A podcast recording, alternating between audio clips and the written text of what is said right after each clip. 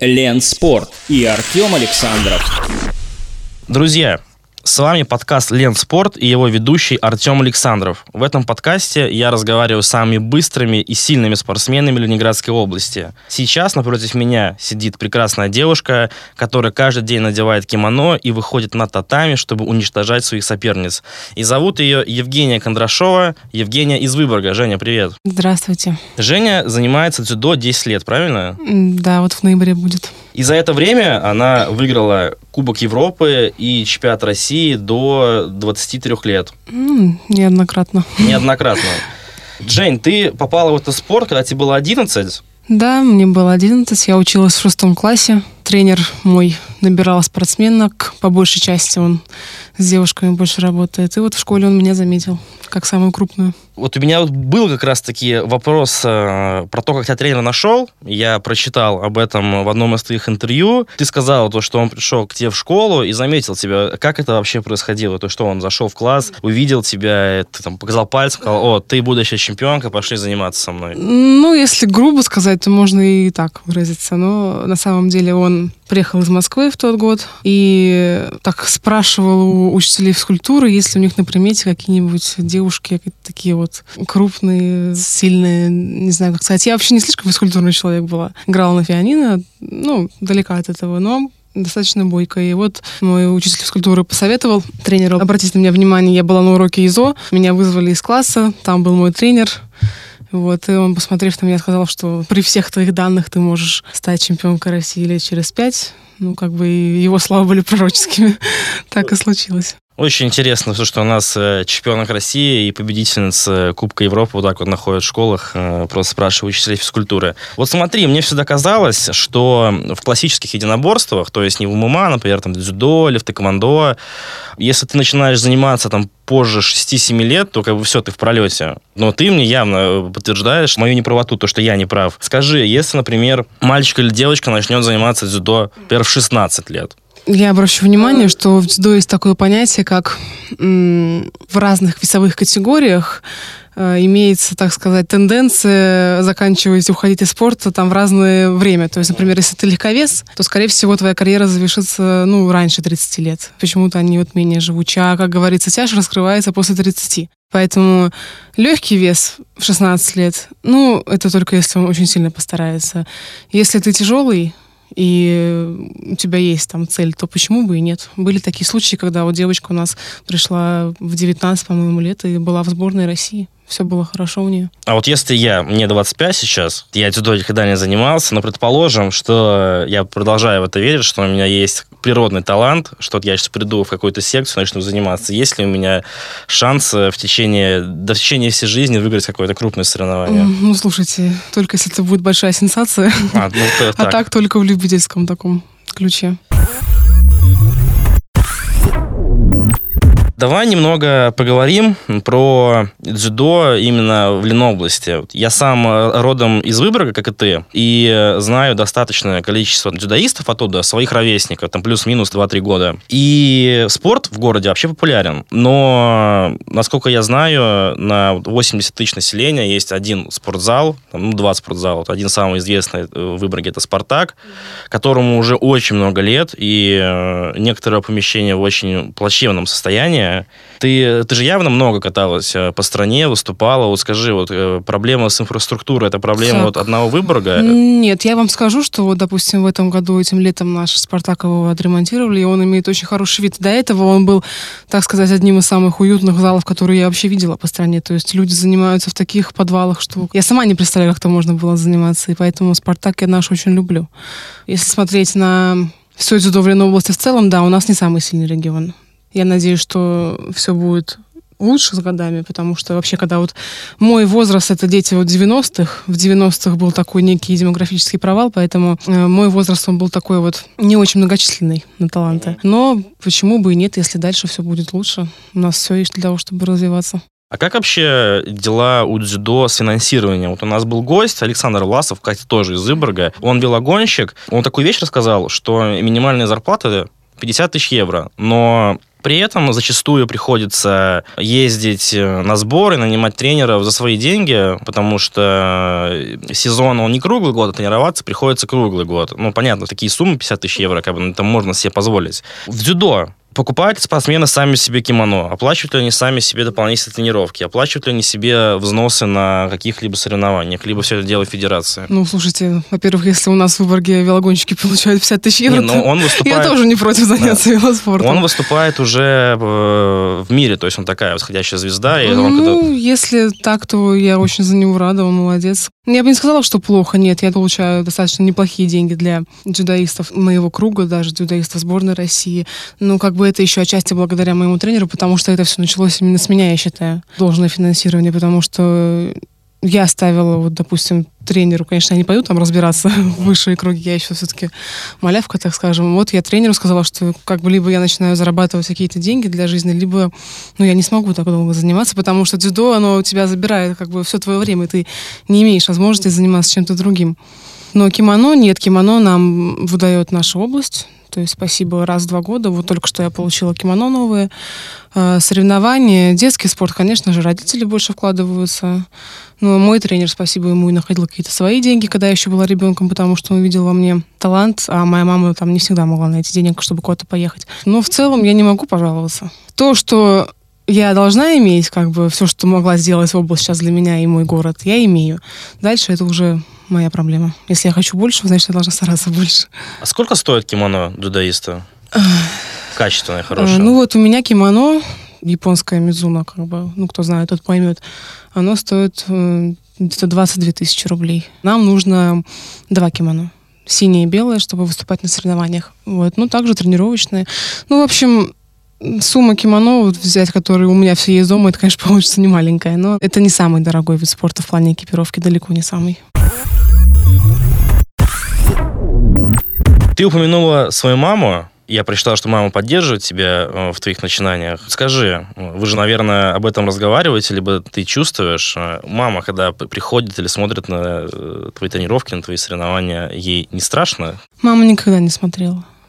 Я сама не, не хотела бы, потому что я знаю, что она будет переживать, и вообще меня это будет давить, когда, знаете, там смотрят люди, и они от тебя чего-то ждут. То есть понятно, что кто-то понимает, что я могу проиграть, могу выиграть, там, тренер или что-то, но твои близкие, они приходят и ждут, что вау, ты сейчас покажешь там феерию, что они там станут закричать, это наша Женя, там, да, но этого может не произойти. То есть э, я не люблю, когда вот приходят родные и смотрят. Это не в моем стиле всех приглашать. Но когда, если ты попадешь на, например, на Олимпийские игры, ты же будешь знать, что тебя смотрит не только твоя мама, а будет ну, знать это, вся конечно, страна. Конечно, это другое немножко. Нет, а я знаю, что она наблюдает там, может быть, смотрит даже протоколы, там как бы... Нет, но сам факт тогда присутствия. То есть для меня мама, она такой человек, она всегда вызывает меня на большие эмоции. То есть, ну, она, мы с ней всегда в очень близких отношениях, и, допустим, где-то я не очень эмоциональный человек, там, могу, скажем, покерфейс устраивать там кем угодно, но, допустим, если там что-то случилось, мама на меня просто посмотрит так своим взглядом, я тут же могу разрыдаться. То есть для меня мама такой эмоциональный человек, и поэтому лучше, когда она дома, там, ждет меня, а я лучше тут сама. Я прочитал одну твою цитату, приложу ее я хочу тренироваться и жить в Выборге. Я очень привязан к Ленинградской области, к северо-западу. Сейчас мы с тобой находимся в Питере, и ты, насколько я понимаю, да, живешь я здесь. Что случилось, что так изменило твою позицию вот, насчет географии именно? Э, во-первых, меня всегда тянет Выборг. Я очень люблю этот город, и я очень уважаю свой город, и что он мне дал, и мою области северо-запад. Но я учусь здесь сейчас. И в конце концов в моей жизни появился Ваня, да, мой молодой человек, который однажды сказал, что я хочу учиться в Питере, когда мы закончим колледж, мы тогда еще учились в Выборге. Давай ты будешь приезжать, навещать меня, там вот это все. И я просто понимаю, что отношения на расстоянии это ну, такая вещь очень сомнительная. Я поняла, что если мне дороги эти отношения, то, наверное, все-таки стоит да и в конце концов в Выборге мне не осталось с кем тренироваться. То есть это, наверное, даже такая большая причина, осознанная. Неосознанная, конечно, это отношения. Осознанная причина, что надо искать партнеров новых, учиться. То есть я не могу все оставить на месте стоять. То есть в Выборге ты пробила свой профессиональный потолок? Да, да, просто как бы я уважаю своего тренера, то есть мы с ним в хороших отношениях, но все-таки и с тренером отношения у нас стали такие больше вот очень дружеские, как бы, и сложно, когда тебе там твой родной человек начинает там, тебя прикрикивать, ты говоришь, а я не хочу, да, а он скажет, нет, ты захоти, а я такая не хочу. То есть, да, все-таки должна быть, э, как сказать? Субординация. Субординация, да. То есть тренер это тренер, это не твой друг, это не твой папа, там, это просто твой тренер. А с моим Сергеем Николаевичем мы уже как папа с дочкой. То есть это я могу там начать свои, свой нрав проявлять. То есть, ну, это все-таки не очень хорошо. Как патриотка своего родного города, назови три места, которые должен посетить в Выборге каждый, не считая Выборгский замок. Ну, смотря что человек хочет увидеть. Ну, обычный турист Нет, ну, разумеется, что обычный турист, он пойдет смотреть старый город, это разумеется. Я всегда любила на Батарейной горе гулять. Там это мое одно из любимых мест. Может, там оно не супер богато достопримечательностью, но, по крайней мере, там катакомбы. То есть тоже может быть интересно обычному человеку. Потом, если уж вы хотите углубиться прям в природу, то за парком Монрепо есть очень красивые места. Ну, смотря что, хотите город посмотреть, природу хотите посмотреть. Ну, выбор он такой, можно прийти и все смотреть. Многогранный город. Да, да.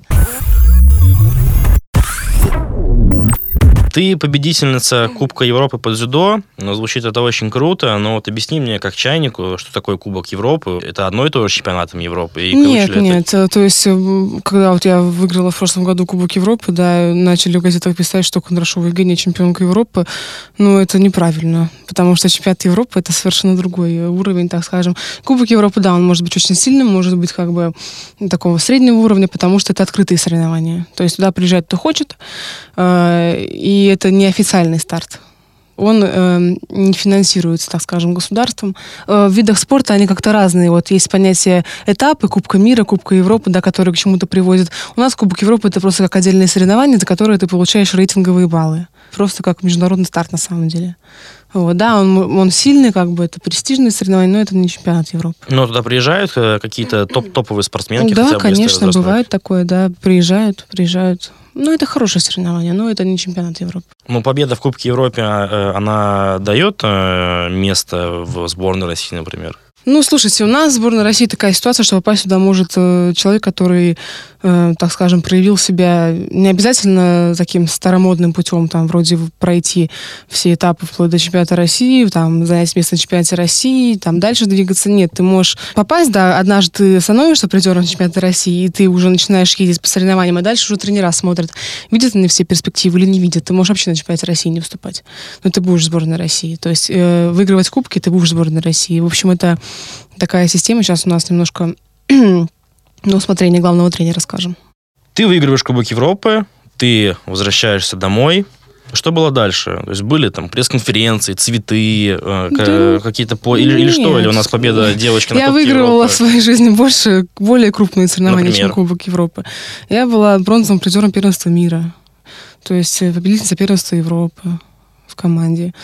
Вот. Неоднократно также там на России становилась в призах. То есть Кубок Европы это мне немножко даже странно, что вы начали с него, потому что это такая, знаете, рядовая победа. Я спрашиваю именно про Кубок Европы, э, потому что в сети и вообще у других журналистов довольно тяжело найти э, какую-либо информацию про другие соревнования. Mm-hmm. Вот, mm-hmm. И ну, я поняла, примерно, Кубок да. Европы как бы звучит просто круто. Как бы ну Кубок да, да, Европы для такое. обычного человека это звучит хорошо. Да, это, например, как э, Кубок мира по хоккею. То есть чемпионат, mm-hmm. чемпионат мира проходит mm-hmm. каждый год, а Кубок мира раз в 4 да, года. И он да. намного престижнее считается. Тут ну, видимо, другое дело. Система, да. Ну вот окей, ты становишься призеркой чемпионата мира. Твоя жизнь как-то меняется после этого? Или у нас это настолько э, рядовой случай, в кавычках, что никто даже не обращает с собой внимания? Нет, это...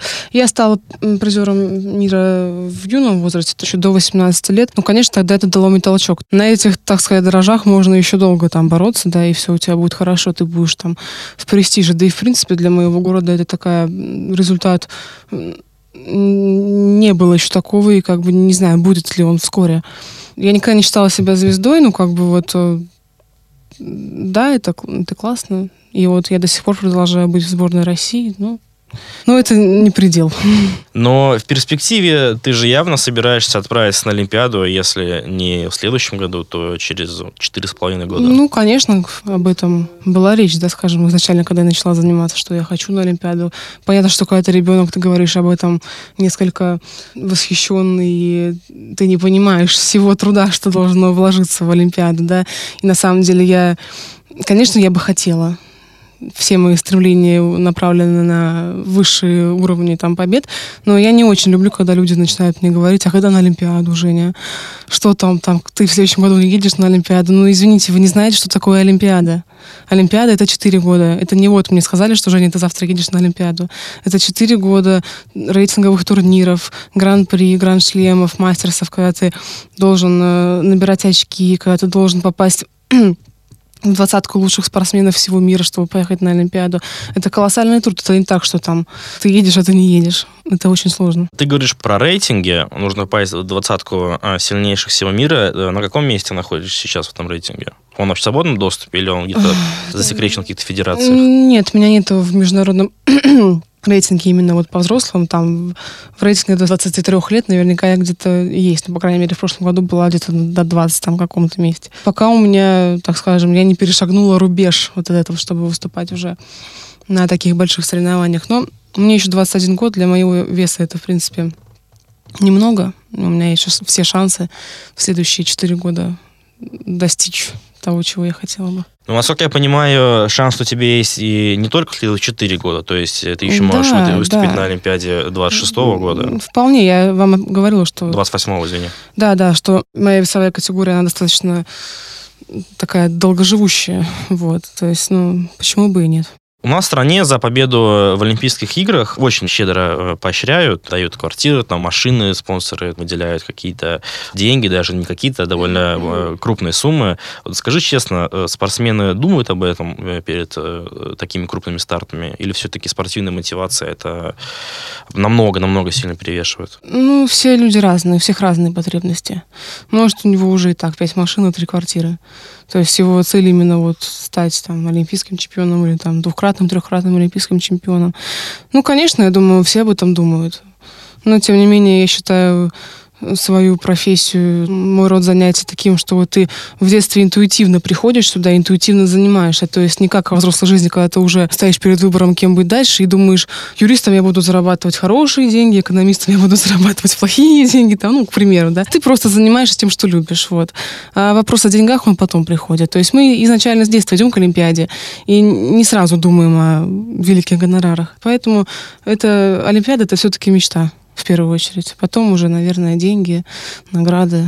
Ты выигрываешь Олимпиаду. Гипотетически. После победы с дзюдо можно завязывать? Я думала об этом, я решила, ну, я, я не могу сказать, что я решила, да, но просто, наверное, я бы закончила. Вот я для себя лично думаю, что, скорее всего, я бы закончила. Я не могу сказать точно, да, как мой тренер говорит, там, не загадывай, ты не знаешь. Некоторые заканчивают, некоторые продолжают. Я считаю, что меня бы не хватило на две Олимпиады, наверное. То есть ты морально выкладываешься, и ты понимаешь, что лучше уйти на пике. Вот я такой человек, что я бы лучше на пике ушла.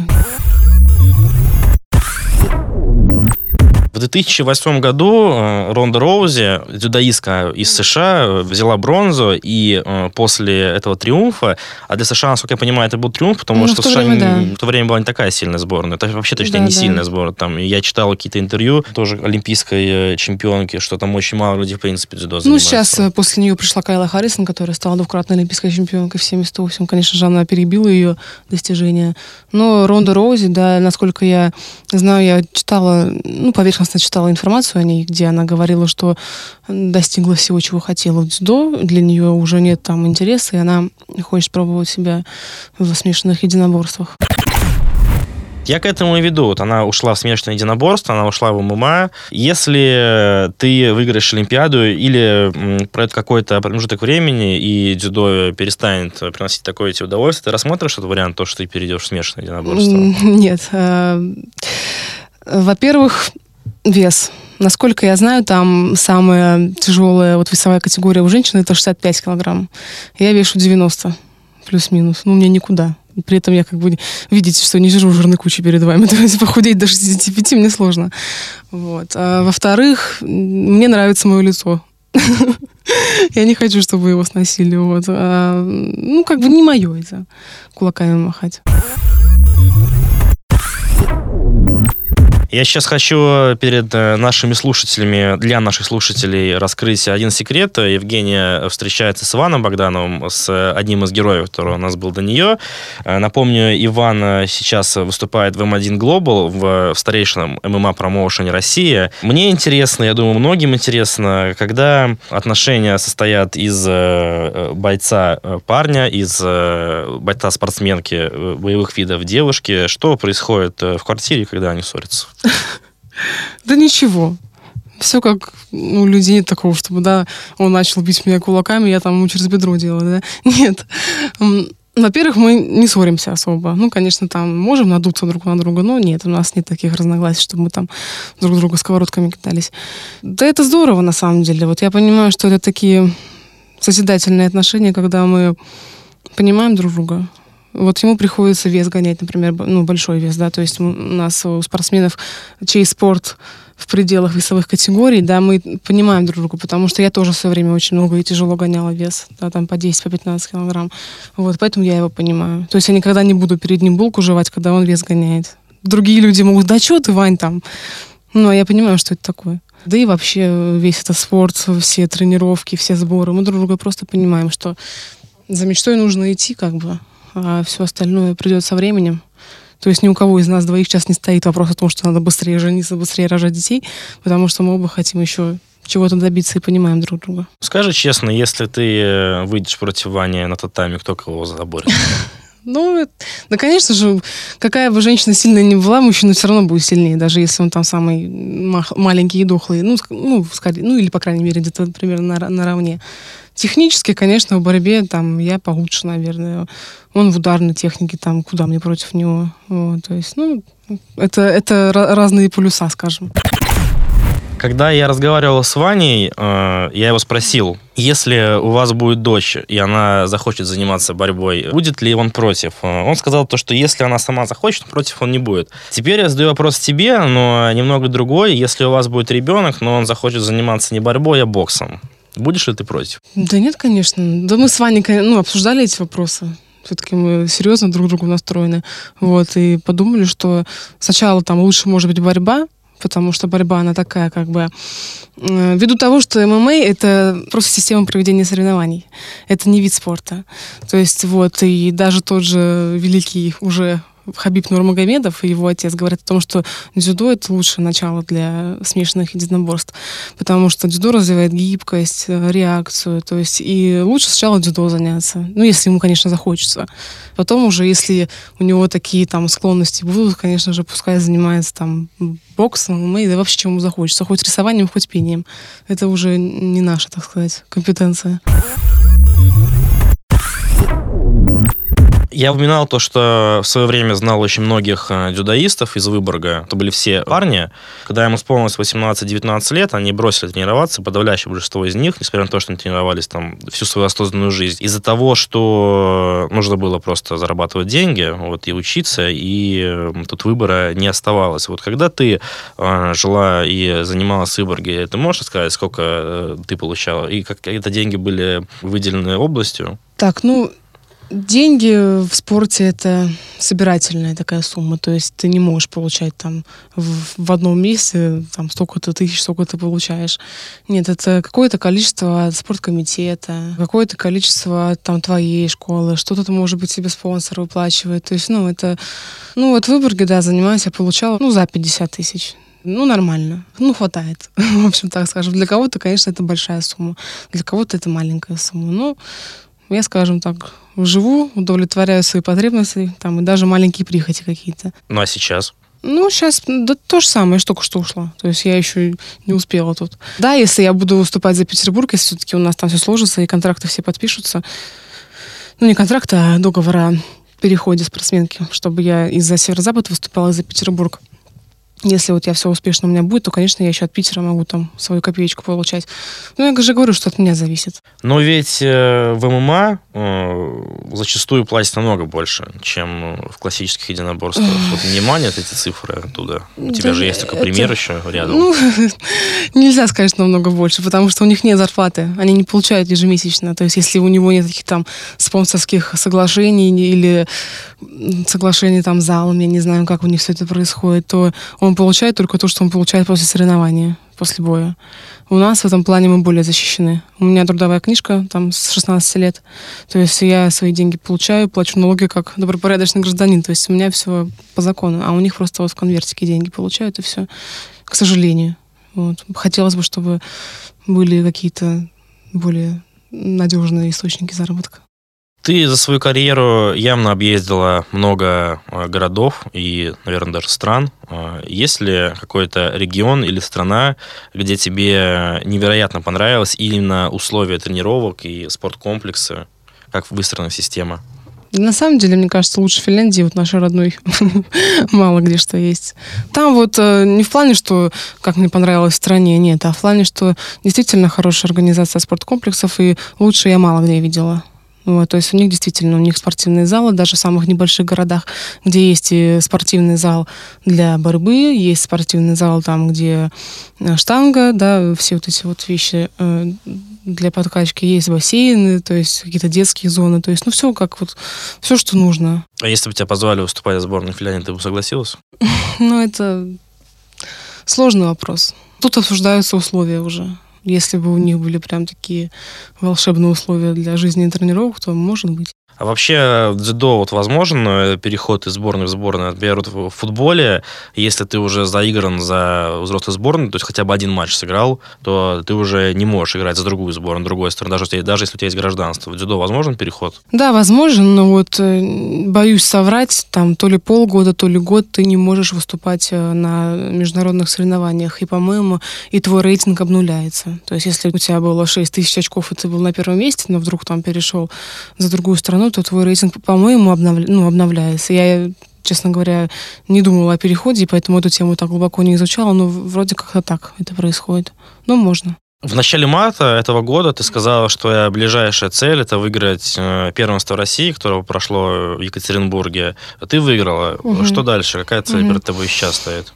М, Сейчас, э, ну, так получилось, что в этом году я выиграла первенство России, да, но у меня встал вопрос, как бы, начинать подготовку, э, выступать на соревнованиях, которые подведут меня к первенству Европы до 23, или поступать и учиться. То есть, ну, я выбрала все-таки второе, потому что э, соревнования и сборы совпадали все, и я решила, что, наверное, лучше я в этом году поступлю, потому что у меня еще есть год до 23 лет, это по старшим юниорам. И, ну, вот сейчас я готовлюсь усердно, чтобы повторить победу на первенстве России, но и дальше уже взять медаль на первенстве Европы. Когда-то мне сказали такую фразу, э, совершенно не претендую на то, что это правда, я даже сомневаюсь, что это правда, но все-таки хочу спросить у тебя. Когда-то мне сказали, что выиграть э, взрослый чемпионат России по дзюдо, это, если не то же самое, то очень близко к тому, что выиграть чемпионат мира по дзюдо. Это правда или было ли вообще когда-то правдой? Э, Это относится скорее к сборной Японии. Я была бронзовым призером чемпионата России взрослого в том году. В этом году, к сожалению, мне одного шага буквально не хватило, я стала пятой. Пятое место у нас как четвертое считается. То есть у нас нет четвертого места, есть третье и пятое. Нет, это реально, это не чемпионат мира. В Японии это родоначальница дзюдо, там, конечно, да. Особенно раньше так было, что чемпионат Японии приравнивался к Олимпиаде, к чемпионату мира. Нет, у нас попроще. Да, чемпионат России это гораздо более сложные соревнования, нежели там чемпионат какой-нибудь маленькой страны, там Латвии, Литвы, Эстонии, конечно же, нет. Но и не чемпионат мира. А в, в соседних э, пограничных странах, например, Беларусь и Украина, я знаю, что там есть сильные дзюдоистки. Да, именно. есть. Там чемпионаты, они более тяжелые для них, э, чем чемпионат России. Либо там просто маленькая конкуренция, они не фино- Ну, финонимы. слушайте, там в Беларуси, вот в моем весе, Марина Слуцкая, чемпионка Европы, отличная спортсменка. Э, В Украине сейчас молодая звездочка, 19-летняя Даша Белодет, которая стала уже двукратной чемпионкой мира. Вот она как раз сегодня борется в Абу-Даби. Сложно, так сказать, там на уровне страны. Я никогда не была на чемпионате Беларуси и Украины. Ну, конечно, население, сама страна меньше, значит, как бы и конкуренция поменьше, наверное, но их это не останавливает перед победами на больших соревнованиях. Сейчас я хочу затронуть э, популярную э, тему в последние годы. Это тема э, гендерного неравенства. Вот как пример, чтобы ты понимала, о чем я говорю. Хочу привести женский чемпионат мира по футболу, который проходил во Франции с июня по июль. То есть, как выглядит мужской чемпионат мира по футболу? Это заполненные стадионы, это балаган, это миллионы болельщиков абсолютно со всего мира. Как выглядит э, женский чемпионат мира? Это полупустые арены, далеко не всегда полные, даже когда выступает э, хозяйка чемпионата. В этом году это была Франция. Во Франции футбол очень популярен. Плюс после э, победы победил сборная сборную США, это у них сильнейшая сборная по футболу женская. После победы американские футболистки начали э, говорить о том, что их зарплаты абсолютно не соответствуют зарплатам мужчин, хотя э, их э, класс, их уровень, он превосходит очень многих футболистов мужчин, очень многих футболистов мужчин в чемпионате России, например, это я тебе это скажу так, как любитель футбола. И зрительский интерес к женским видам спорта, ну, за какими-то исключениями, естественно, но вот если брать общую картину, он намного, намного меньше. Как дела с этим стоят э, в дзюдо? Нет ли в этом виде спорта какого-то гендерного притеснения или каких-то гендерных несправедливостей? Сейчас я не могу сказать, что какую-то там сильную дискриминацию ощущаю, да, на себе там или вообще в целом. Я, конечно, не фанат футбола, и вот только от тебя узнала, что был чемпионат мира, вот. Но я так понимаю, что женский футбол это достаточно молодое направление. То есть буквально вот раньше его уже не было нигде.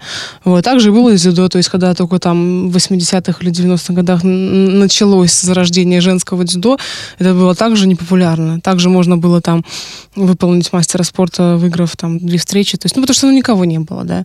Сейчас это популяризировано, женщины занимаются дзюдо. Конечно же, все-таки пока наша конкуренция не дорастает до конкуренции мужчин. Но, тем не менее, зарплаты, я думаю, что те же. То есть, ну, я, конечно, не могу судить по всему миру, но, по-моему, все как бы у нас так же. Вот. Единственное, что, конечно, всегда найдется какой-нибудь там злопыхатель или завистник, который скажет, допустим, я там э, выиграла что то не помню, и в выборгских новостях написали там, вот, поздравляем, там, Евгению Кондрашову. Ну, все обычно пишут «молодец, молодец», какой-то человек там с фейковой страницы написал, что да по женщинам, да еще и в ее весе, это вообще делать как два пальца об асфальт, да, блин, извините, извините за выражение. То есть, ну, это делать нечего считается. Ну, как бы, ну, обидно, я не знаю, ты думаешь, что, ну, ё-моё, и также ты приходишь к себе в зал, кто-то поздравит тебя, какой-то там, извините, крысеныш там скажет за спиной, что, ай, типа по женщинам выиграла, да, попро- пусть там попробует кто-нибудь по мужчинам выиграть, там, да, там, моему тренеру, например.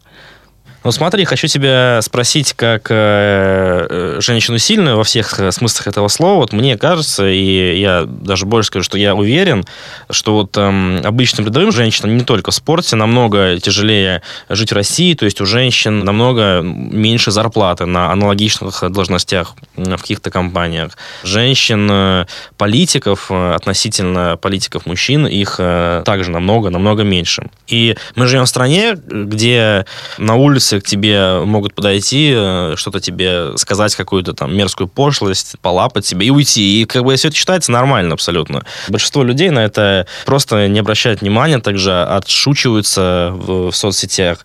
Мы вот живем э, в таком на сегодняшний день э, социуме. Ты как сильная девушка, ты ощущаешь вот эту вот гендерную несправедливость и вот этот патриархат? Да, Во-первых, э, да, наша страна, она такая более консервативная. То есть в Америке, там, в Европе все это началось э, более давно, чем у нас. У нас только там начинается все эти, по-моему, ну, не начинается, но в более таком замедленном прогрессе все эти вещи. Но э, я считаю, что патриархат, он будет всегда. Я не из тех женщин, которые там будут ходить с флагами, э, с голым торсом и кричать, что гендерное равенство.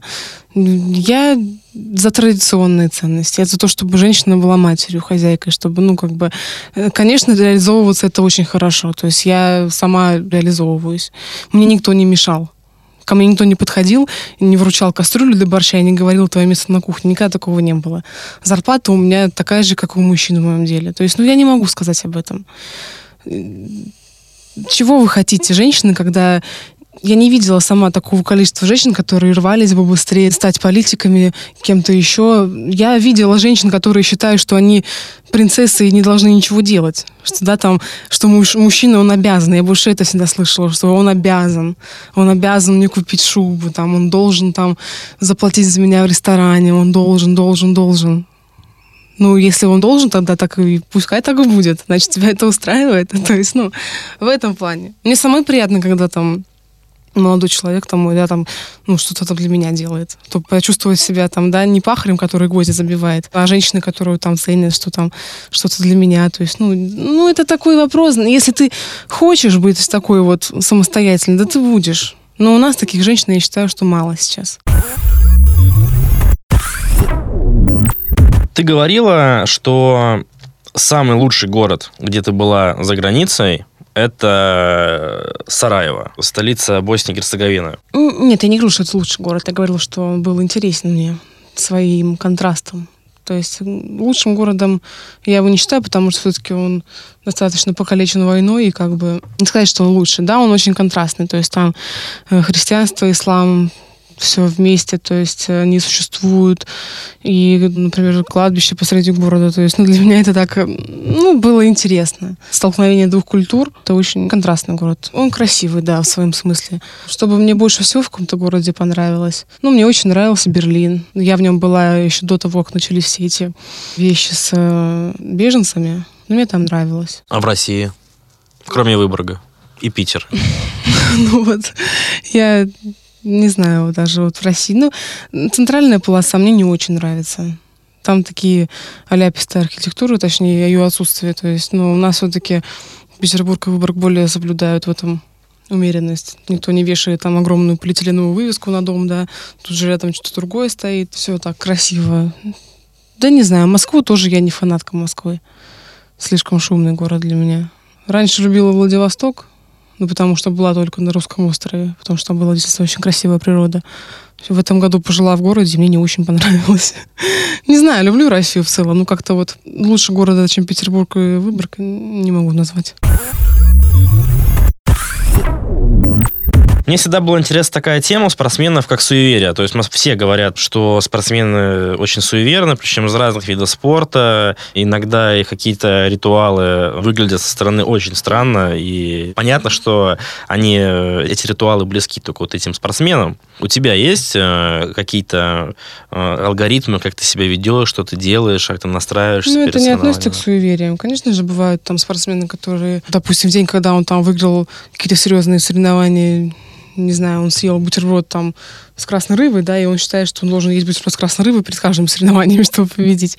Нет, у меня такого нет, как бы просто, понимаете, тут дело даже не в том, что ты там действительно веришь, что если ты не будешь фотографироваться там, например, за день до соревнований, то ты выиграешь. Нет, дело в том, что есть определенный порядок э, твоего вот подходах к соревнованиям. Все же из мелочей стоит. Вот мне мой тренер всегда говорил. Ты должна помнить, что когда ты там настраиваешься на соревнования, ты встаешь там с правой ноги, ты чистишь зубы там левой рукой. То есть, ну, это все собирается и дает тебе уверенность, что я сегодня все сделала правильно, то есть сегодня мне ничего не помешает выиграть, потому что я все свои вот эти вот алгоритмы выполнил. Тут дело даже не в каких-то высших силах, там, да, ну, просто алгоритм твоего поведения. Завершить э, наш разговор э, я хочу подборкой от себя, чтобы ты назвала топ-3. Сейчас объясню. У нас в стране почему-то до сих пор очень многие считают, что спортсмены это довольно глупые люди, особенно э, из боевых видов. Но я знаю, что ты любишь читать. Можешь назвать для наших слушателей топ-3 книги, которые понравились и помогли призерке мира, чемпионке России, победительнице Кубка Европы по дзюдо? Так, что мне помогло? так, на скидку, знаете, когда вот читаешь, оно как-то все уплывает из головы. Ну, я вот могу авторов, ну, нет, не авторов, вот книги Чарльза Буковски.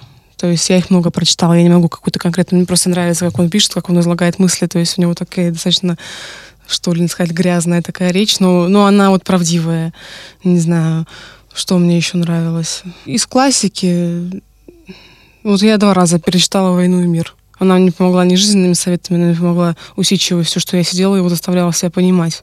Мастер и Маргарита, конечно же. Заводной апельсин. такая впечатление на меня произвела книга. Э, потом я прочитала, не помню автора, по-моему, книга называла «Женщина, которая не вставала с постели год». Ну, как-то вот такое было в названии.